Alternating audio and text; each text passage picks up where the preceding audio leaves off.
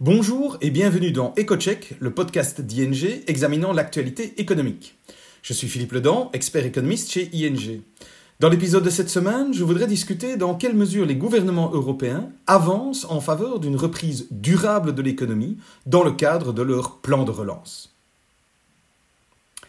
Après les plans d'urgence, qui ont aidé les entreprises et les citoyens à faire face à l'impact négatif immédiat de la crise, il faut aussi penser à la relance de l'activité économique. Étant donné que la transition vers une économie plus durable était un thème important du débat politique et économique avant la crise, une question importante se pose. Les plans de relance seront-ils conçus pour soutenir à la fois l'activité économique et cette transition vers la durabilité? Ou bien l'agenda vert sera-t-il reporté, voire abandonné? Fin 2019, la Commission européenne a publié son ambitieux Green Deal européen. Ce plan vise à transformer l'économie européenne pour qu'elle soit neutre sur le plan climatique d'ici 2050, ce qui implique notamment d'avoir des émissions nettes de gaz à effet de serre nulles. La crise du coronavirus a forcément sorti cette dynamique de la lumière des projecteurs, mais la détermination à opérer cette transition vers plus de durabilité a-t-elle pour autant disparu? En bref, la réponse est non. Il y a environ un mois, la Commission européenne a en effet publié sa proposition, baptisée Next Generation EU, pour relancer l'économie européenne. Elle ajouterait 750 milliards d'euros au budget européen, si c'est avalisé bien entendu, et serait utilisée sur une période de 4 ans à partir de 2021. Or, la transition vers une économie durable est un élément crucial de ce plan. Concrètement, quelle part de cet argent serait utilisée pour soutenir la transition verte? C'est une question difficile à quantifier en fait.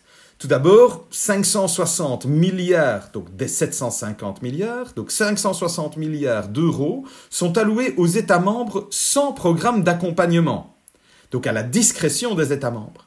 La proposition indique que l'argent peut être utilisé pour financer des investissements et des réformes visant à rendre les États membres plus résistants. Elle ajoute que ces investissements et réformes devraient se concentrer sur la transition durable et numérique.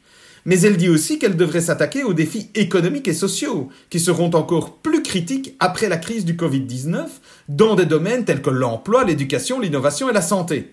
Cette partie de la proposition ne permettra donc pas toujours de financer directement des projets d'économie durable. Néanmoins, et c'est important, l'argent ne peut pas être utilisé pour des projets qui vont à l'encontre de cette transition. C'est quand même un élément euh, important. En ce qui concerne les 190 milliards d'euros déjà alloués à des programmes européens spécifiques, il est plus facile de juger s'ils soutiennent ou non la transition verte. C'est d'ailleurs ce que vous voyez là sur le graphique. Selon nos calculs, environ 45 milliards d'euros que vous identifiez sur le graphique iront directement au programme d'économie durable. 120 milliards d'euros additionnels pourraient potentiellement aller dans la même direction, mais pas nécessairement, compte tenu des programmes auxquels ils sont alloués. La Commission européenne propose également de nouvelles taxes au niveau européen, et certaines d'entre elles soutiennent l'économie durable. Plus précisément, elle propose une taxe sur les déchets d'emballage plastique non recyclés et l'extension du système d'échange de quotas d'émissions en y ajoutant les secteurs maritimes et aériens. Il est également question d'un mécanisme de taxation du carbone sur les importations. Ces taxes ne seront pas mises en œuvre immédiatement, bien entendu, ce serait en 2024 au plus tôt, donc les entreprises auraient le temps de s'adapter. Outre l'initiative européenne, on peut aussi se demander si les États membres ont également intégré l'économie durable dans leur plan de relance. Parmi les grands pays de la zone euro, seule l'Allemagne dispose déjà d'un plan de relance complet.